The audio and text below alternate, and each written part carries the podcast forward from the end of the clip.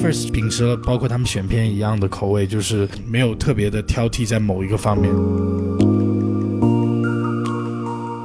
好，欢迎收听来自深夜的创造力的意义。对我们每天录节目的时间都特别不固定啊，你看看，有大早上录的，有哎大半夜录的。基本上就属于我们在忙完一天的行程之后呢，抽抽时间来录一下。对我们刚刚就是看了一个露天的活动啊，嗯这个是一个青训营的结业仪式，然后呢也是青训营作品的首映礼。对，然后什么叫青训营呢？就是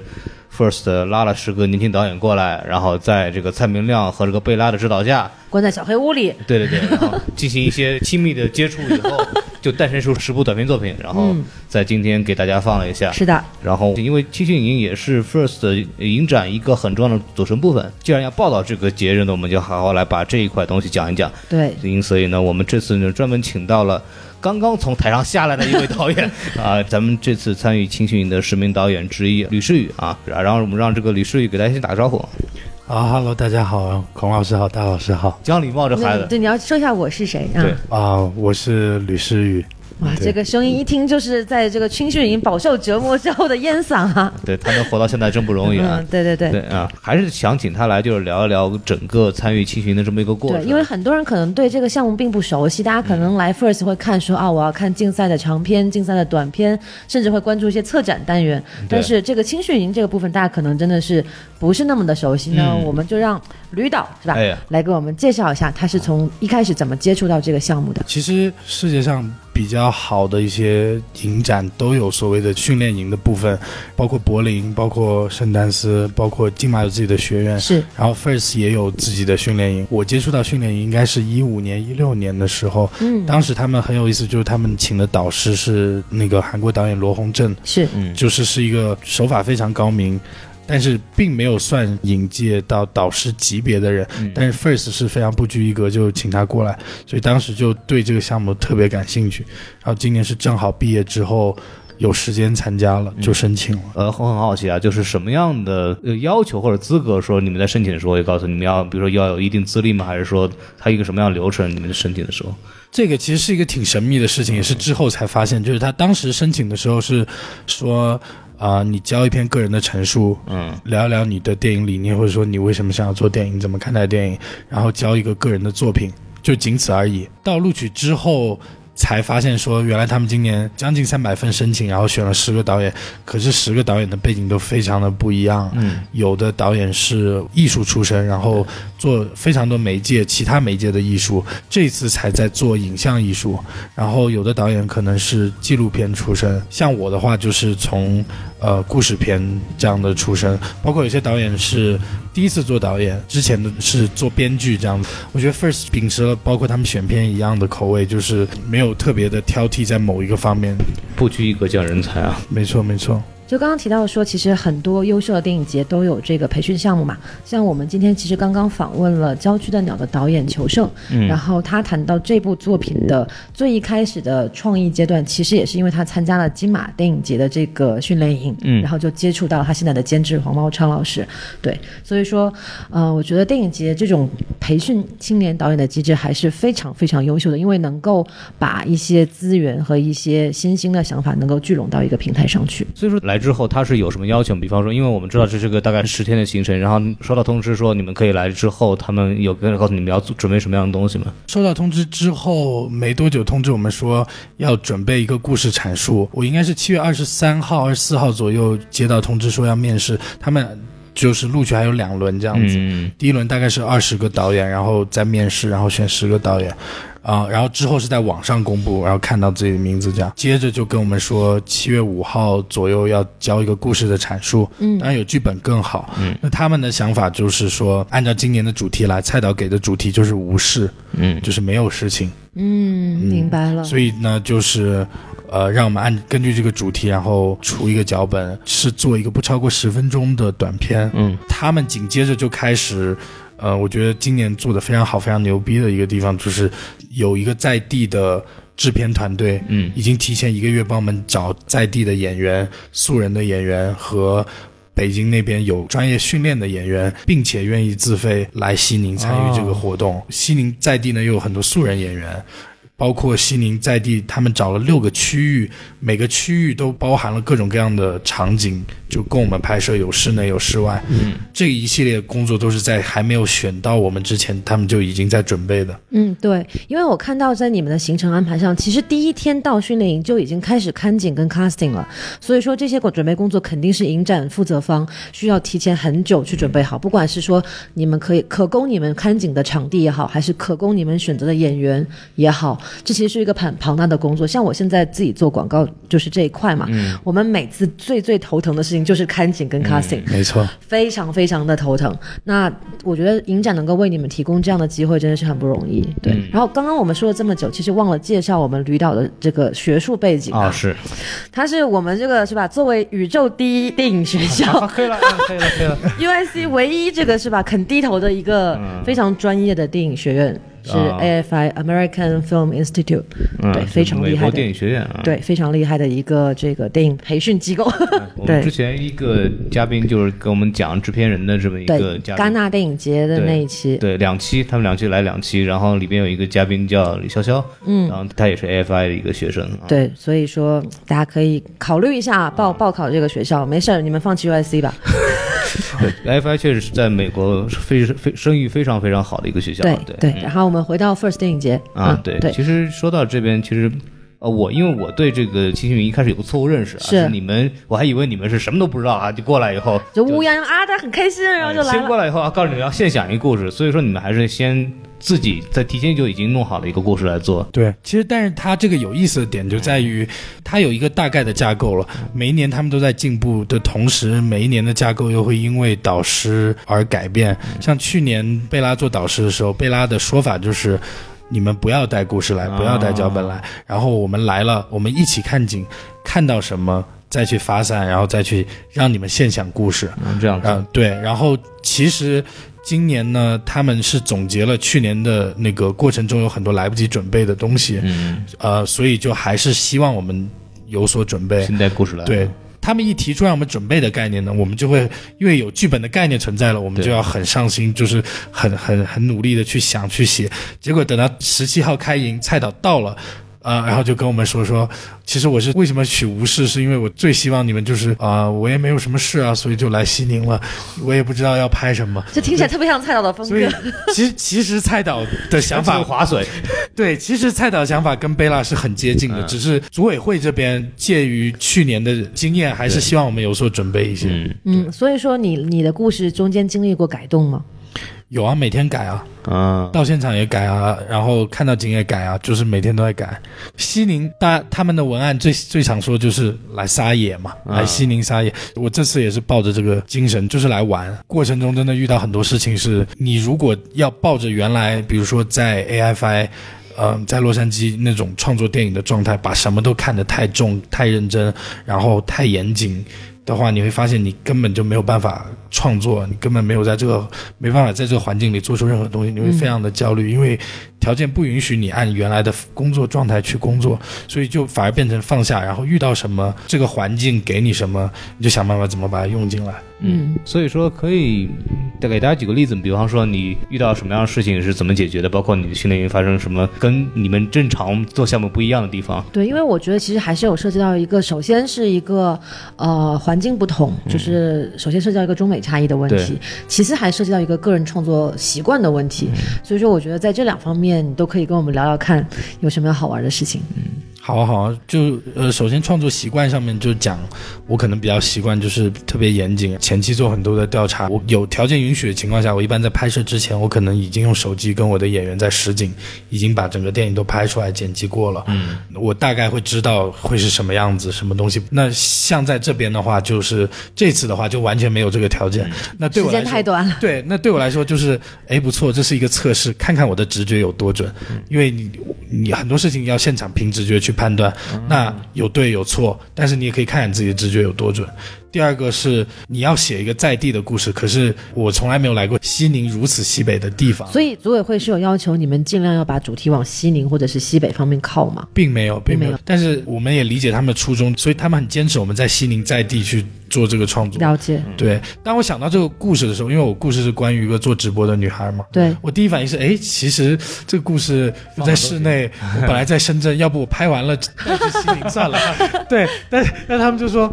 没有啊，你来西宁看看景，也你会有新的想法或者什么。嗯，而且我们是这样，我们因为训练营的时间的限制，所以是有一点点跟正常的前期筹备程序相反的，就是我们要先看照片，选好演员，就大概定好演员，联系好让他们愿意过来，或者说你选好在地的人，然后看照片，看组委会拍的照片和视频，就选定场景。这个跟我们拍广告很像啊。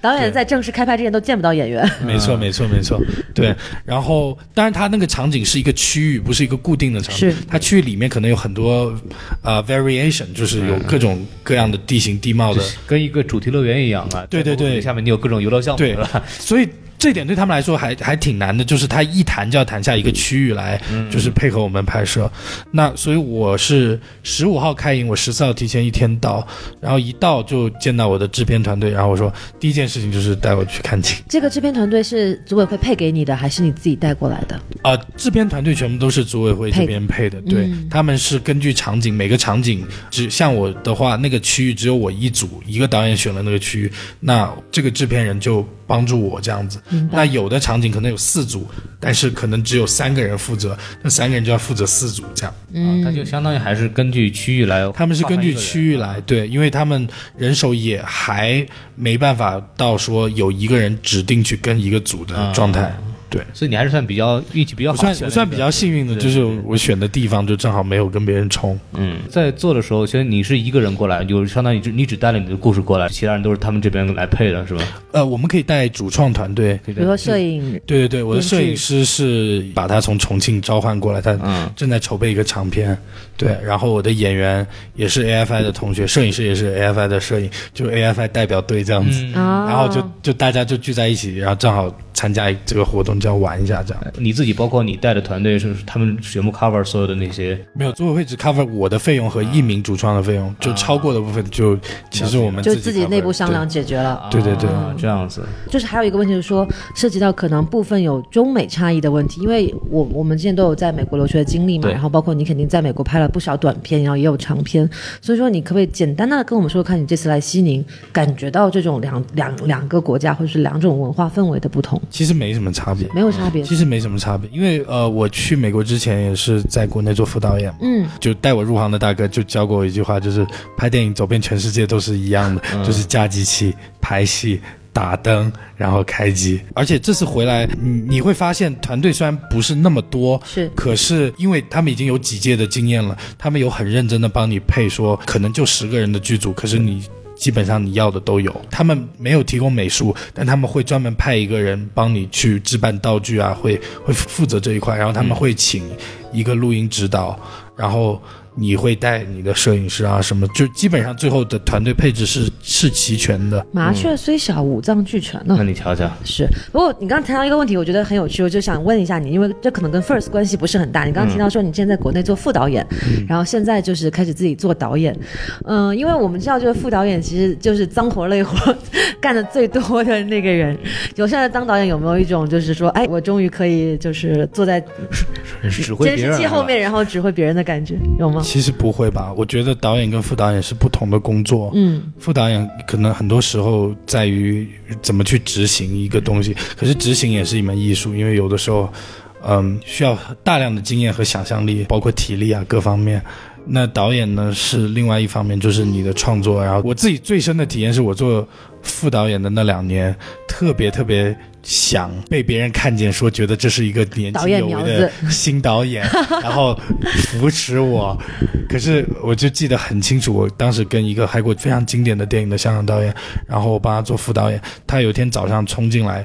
非常开心，说：“哎，我把这场戏改了，你们听一下。”然后就在主演，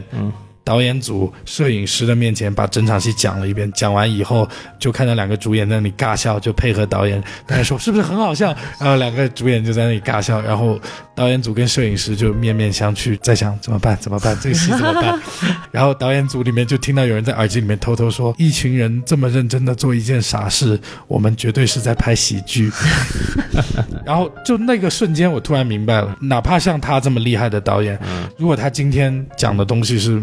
或者他在做的事情是他的团队都没办法信服的人，就算有投资人给他两个亿，让他坐在导演那个位置上，其实我突然发现，就是如果今天是我的话，就我一点都不在乎这件事。后来就觉得，就是之前太着急了吧，嗯，就慢慢来，没有准备好的时候，给你扶到那个位置上，其实并没有好处。对，根本没有意义。那今年来 First，你感觉你是准备好了的吗？来 First 觉得就是对我来说，其实还蛮轻松的。对，哇，你这个问题问的好综艺啊！是不是瞬间小 S 上升的感觉？对对对 对。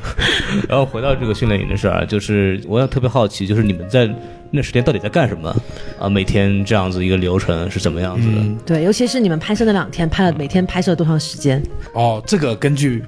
每个人的剧本和工作量嘛，基本上，呃，十五号。大家大多数人十五号到的话，十五、十六、十七都在看景。十七号蔡导到了以后，他会去到你的场景陪你一起看，然后他会提一些他的想法，这样子。嗯，对，然后就是十九、二十、二一三天就是拍摄的三天，但是根据你的戏量，你自己去决定说你要拍多久。那其实我的内容很少，我就七场戏，我第一天拍了四场，第二天其实可以拍完，然后我就想说干嘛就不着急，然后。正好第二天也遇到一些状况，我的女主人她来了悉尼以后就脸过敏，就整个脸肿起来了。啊，就跟那个戏里一样，是吧？所以戏里那个是她真实的，所以戏里面她肿了是真实的。哦，对对对，她是真的过敏了。嗯，所以我们去到片场，然后她在医院打针，然后我们就在片场有两个总的摄影师指导，我们组是那个大冢荣志老师嘛，哦他他特别好，然后就是很关心我，然后在拍之前就跟我聊了很多说这个电影的想法啊什么，然后他就说，哎，今天我可以来看你们拍摄吗？我说好啊。结果我们到了现场，发现我演员也没来，嗯我们也没有拍摄，对然后我就跟他说，哎，你觉得我们怎么改这个剧本？然后我说他肿了，要不我们去医院就拍他看病，然后拍他回来查药什么，然后我们就一起把剧本改了。改完之后就坐在那里聊天，然后看电影，就互相看电影。那大总老师给我们看他以前拍的那个片段，嗯然后我也给大总老师看说，哎，这是我之前做的短片，然后就聊一些大家喜欢的电影，就一直等到下午女演员来，我们才拍。结果半天也拍完了，因为我的戏量真的不大，而且几乎都是室内，就非常好控制。其实我说到这里，我们可以稍微聊吕导的这个小短片的内容啊。他讲的是这个直播日常，对吧？中文片名叫《直播日常》。然后故事呢，大概就是说一个一开始没有什么粉丝的这个小女生，然后想要做直播，然后一开始不知道播什么好，哎，突然有一天发现我折磨我男朋友好像这招挺好使啊啊，，你看看，然后就开始就变本加厉的各种折磨男朋友，嗯然后直到最后的这个一刻是说他要这个叫惩罚渣男是吧？对对对然后真的用刀片就是划了这个嗯男朋友的大腿，然后还有甚至在划脸，然后在划脸这个事情发生的时候，突然直播被关了。就说明我国的审查制度已经进入了。就我自己看下来是觉得这个故事好像你是带着一丝丝那种黑镜的感觉嗯去拍这个东西，因为我们在 First 这两天也看了很多纪录片，其中两部纪录片都是关于网红直播的播的，嗯一部叫《红毛皇帝》，一部叫这个《虚拟人生》，我们之前的节目都有聊到过。对，然后恰好你这部也是拍这个想要成为网红这个女生，所以说你在最初构思这个剧本的时候是有什么样的想法？凭良心讲，我对我觉得，因为时间真的比较仓促，我觉得我对我的角色了解不是非常充分。嗯，那会选到直播这个题材的原因，是因为最开始想说，啊，训练营嘛，来玩嘛，嗯那我就选一个课题来研究一下，来探索一下。我然后我想探索的课题就是怎么样让电影的观众不仅仅是电影的观众，而是故事的一部分。嗯因为我自己特别喜欢大佛普拉斯的结尾，嗯，嗯，那个电影院灯都黑了，你听到敲，还听到那个大佛里还在敲的声音，对，就好像电影院的观众就在大佛里面，所以我想要那个概念是有没有可能把二维的影像和坐在厅里的观众的关系再往前推那零点五米这样子。那直播的概念就在这里就很合适的是，如果我的电影就是一场直播的话，那电影的观众其实就是直播间的观众，对直播间的观众是可以跟人物有互动的，人物某种程度后面的走向是被直播间观众的回馈所推动或所影响的。那如果这个女生真的会做这么过分的事情的话，某种程度上，直播间的观众，也就是在看电影的观众。呃，虽然他没有直接去评论，但是他当时心里的想法，其实也是某种程度上人物的原动力吧。嗯，他们是负一定责任的，对吧？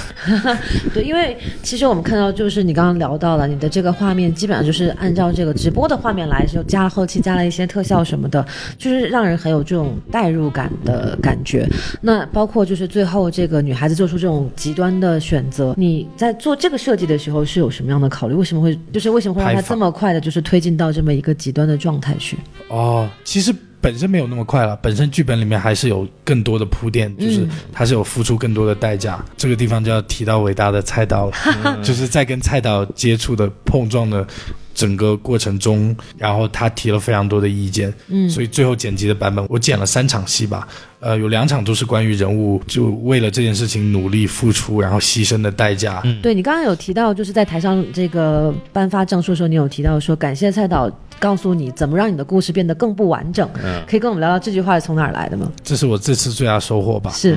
就是蔡导十七号到了以后，第一天看景，他们坐那个大巴嘛，就是组委会很多人陪着他，十几个人对进来，我在那里等他进来房间，我跟蔡导两个人在沙发上坐着，十几个人围着就看着我们。蔡导坐下来就说：“我没来得及看你的剧本，要不你给我就现场讲一下吧。嗯然后我现场讲完以后，他说。我觉得你的剧本非常完整，我可能给不了你任何建议。然后我们两个就就是互看，然后沉默。空气空气凝固了三秒钟，对最怕空气突然安静，而且而且还有就是十几个人，大家都